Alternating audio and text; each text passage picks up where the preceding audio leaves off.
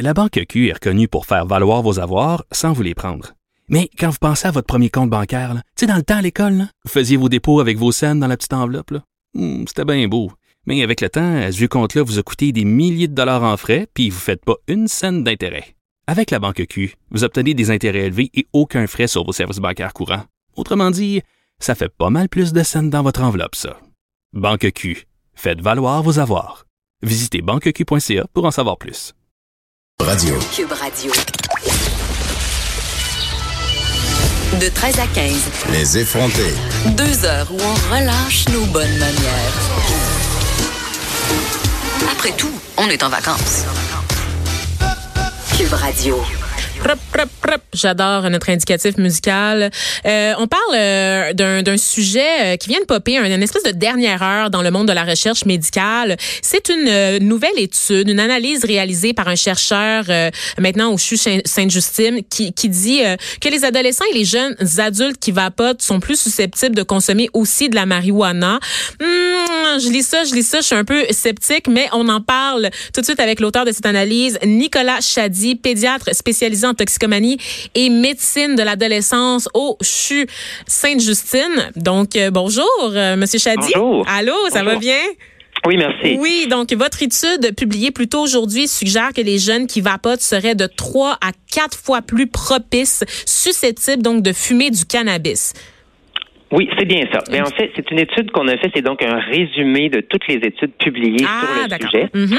Et puis, ce qu'on a trouvé, c'est qu'il y a une association. Donc, si on a déjà vapoté, euh, on a des chances plus élevées d'avoir déjà utilisé de la marijuana ou de progresser vers une utilisation de la marijuana dans le futur. On a donc séparé les études en comme deux sous-groupes, si on veut. OK. Euh, des études transversales qui ne font pas la distinction de ce qui est arrivé en premier, puis des études longitudinales qui regardent bel et bien avec un jeune qui a commencé par vapoter, est-ce qu'il va avoir une progression vers euh, la marijuana. Puis ce qu'on a trouvé, c'est euh, une même relation dans les deux cas, donc il y a un risque augmenté là, d'avoir euh, euh, cette association-là entre les deux substances.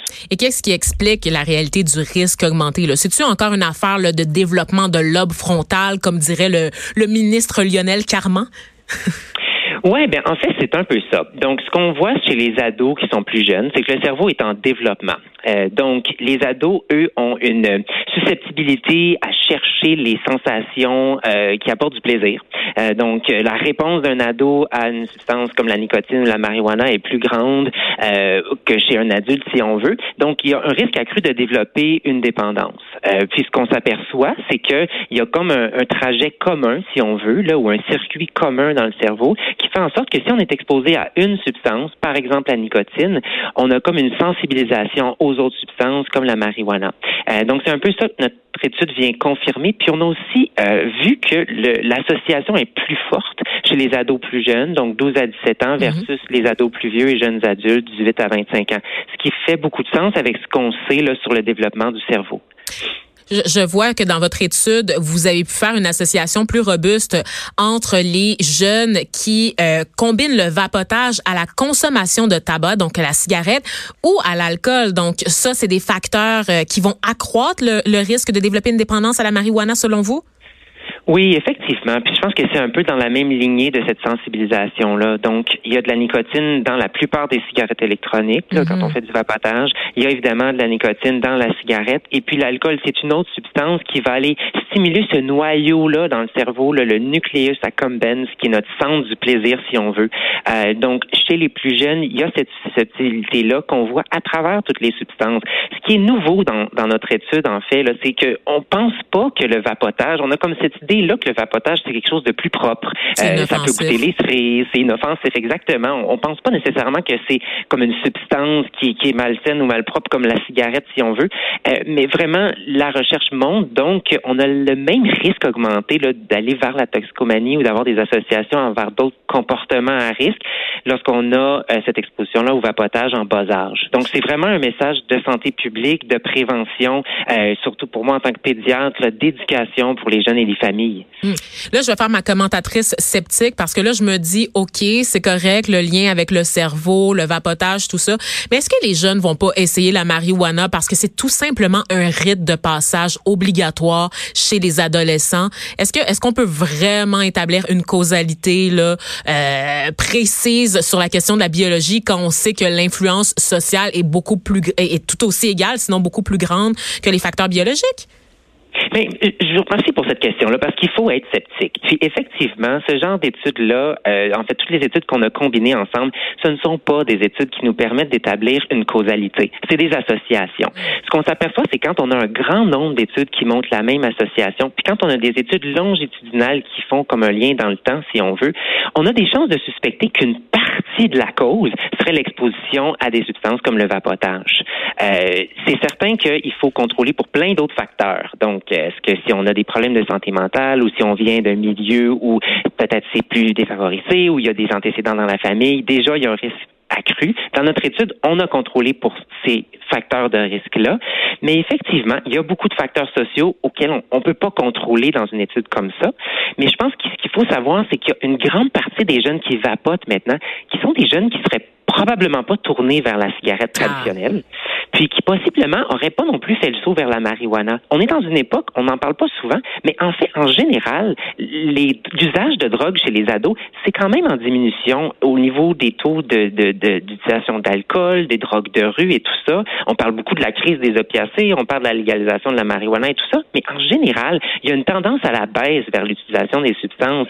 Et puis, ce qu'on s'aperçoit, c'est qu'avec des perceptions de risque qui sont tellement basses pour la marijuana, par exemple, et la cigarette électronique ou le vapeur on a une possibilité de comme inverser un peu cette tendance-là, puis d'avoir un retour, une recrudescence vers la toxicomanie chez les adolescents, ce qui serait hmm. vraiment pas souhaitable là, à l'échelle de la population. Oui, oui, oui. Mais là, là quand même, je, recommence là avec mon commentaire de, de sceptique. Est-ce que c'est pas un peu alarmiste comme discours de penser que parce que un jeune prend une puff une fois, il va sombrer dans une dépendance qui va faire monter en flèche euh, les cas à problème, les cas de les problèmes pour la santé publique en général aussi, parce que je veux dire, on va se le dire, là, depuis que c'est légal, Monsieur Chadi, je me permets quand même de prendre une petite tuile de CBD une fois de temps en temps, puis j'ai pas l'impression que ça va, je vais développer ça en dépendance à long terme.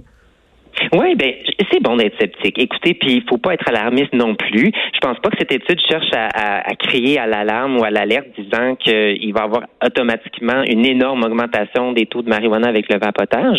Je pense qu'il faut juste prendre ça au cas par cas, puis mm. vraiment s'apercevoir que plus on est jeune, plus on est vulnérable, puis plus on a un risque. Je prends votre exemple, l'huile de CBD pour vous qui êtes adulte, le risque de développer une dépendance avec une utilisation, c'est extrêmement faible, sinon pas nul. Elle est, récurrente, mon utilisation de CBD. Je ah. suis fière de, le dire ah ici au micro ah de Cube Radio. Mais même si elle est récurrente, en fait, puis on s'aperçoit que le CBD, c'est la partie de la marijuana qui, qui fait moins de dépendance de toute façon. Euh, c'est un peu différent que, par exemple, fumer un joint pour un tout jeune de 12 ans, si on veut. Puis je pense que c'est là où il faut faire la nuance, puis c'est vraiment au niveau de l'éducation puis de la prévention qu'il faut faire ces démarches-là. Non, il faut pas être trop alarmiste, puis c'est vrai que les jeunes ados vont continuer à essayer à, prendre de la marijuana, même si on souhaite qu'ils vont attendre le plus possible que leur cerveau euh, se développe.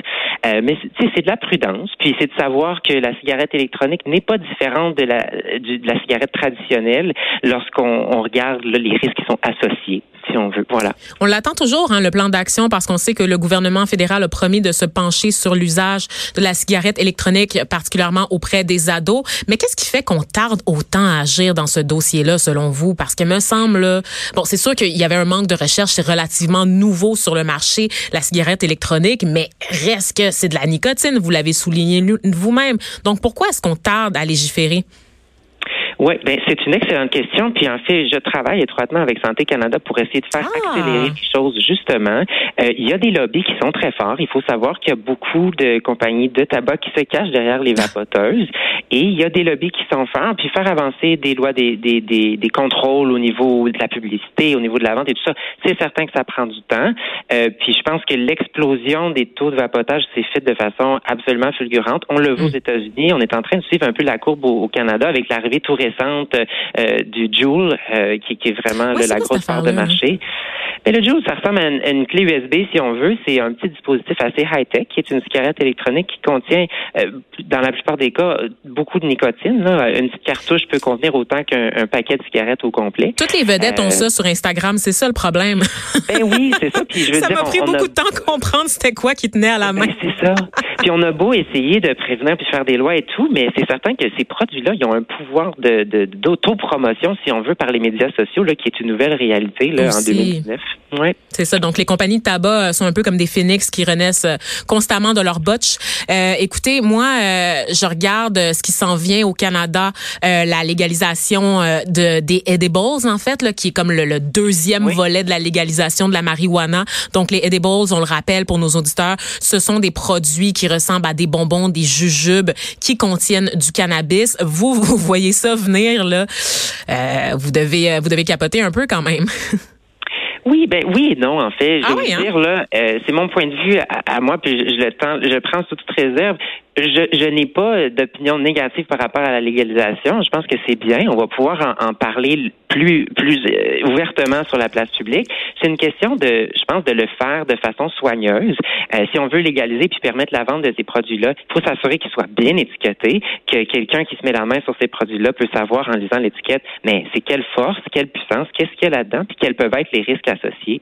Euh, c'est certain qu'on voudrait pas que des jeunes de 12, 13, 14 ans se mettent la main sur des qui ressemblent à des jujubes et des choses qui pourraient vraiment le mener à des problèmes de santé à court et long terme. Mais je pense que d'avoir ça quand même légalisé, parce qu'on se le cachera pas, si c'est pas légal, c'est quand même en vente sur le marché noir. Ben, c'est ça. Euh, Puis là, on contrôle moins ce qu'il y a dedans. Voilà. Voilà. Puis je pense que ce contrôle-là, s'il est bien fait, et j'ai toute confiance qu'on va bien le faire là, euh, avec la vie des professionnels, puis euh, bon, des politiciens du monde légal et tout ça, je vois pas nécessairement un risque. Je pense que c'est à la limite une bonne chose là qu'on puisse qu'on peut taxer s'il le faut, euh, puis faire le travail de prévention et d'éducation qui va avec tout ça. Parce que là, le gouvernement du Québec est pas chaud chaud à l'idée là des edibles sur le marché. Euh, ils espèrent adopter leur propre législation par rapport à ça, mais reste que ça va être disponible. Je sais pas si vous pouvez aller là avec moi, euh, docteur Chadi, mais je vais je vais l'essayer quand même. Au niveau de la légalisation de la marijuana, quand on regarde les produits, ça c'est un enjeu là, qui me préoccupe particulièrement. Quand on regarde sur le site de la SQDC là, il n'y a aucune indication.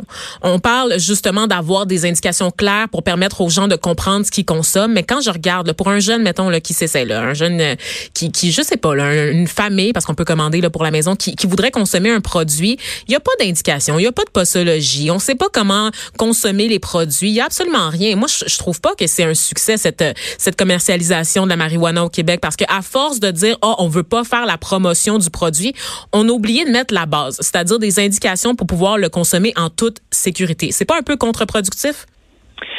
Ben oui, puis je vais pas nécessairement commenter directement sur ce qu'on trouve sur le site de la SQDC, mais je, pense que je vais être, je vais être vraiment d'accord avec vous dans le sens qu'il faut, il faut vraiment mettre la stigmatisation de côté. Il faut que l'information soit disponible. Il faut qu'on soit capable, bon, par exemple, quand on achète une bière puis on voit le pourcentage d'alcool, il faudrait qu'on soit capable de savoir si on achète un produit de cannabis, quelle est la concentration, quels sont les milligrammes de THC. Qu'est-ce que ça veut dire?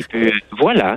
Et je pense que ça, ça va être un travail qui va vraiment partir de, de l'enfance. On va éduquer les jeunes espérons-le, à l'école. Et puis, il va y avoir un travail de santé publique qui va se faire avec ça. Puis ça va aller tout jusqu'aux produits qu'on voit, qu'on peut acheter pour que les familles puissent en discuter de façon ouverte à la maison, puis qu'on puisse savoir qu'est-ce qui arrive si on consomme tant euh, de cannabis et quels sont les risques là, pour les jeunes surtout. Oui. C'est super. Donc, Monsieur Chadi, je rappelle que vous avez euh, vous avez participé à une étude. En fait, vous avez vous êtes l'auteur de cette analyse plutôt euh, sur les risques en lien entre le vapotage et la consommation de marijuana ça a été publié aujourd'hui, c'est bien ça?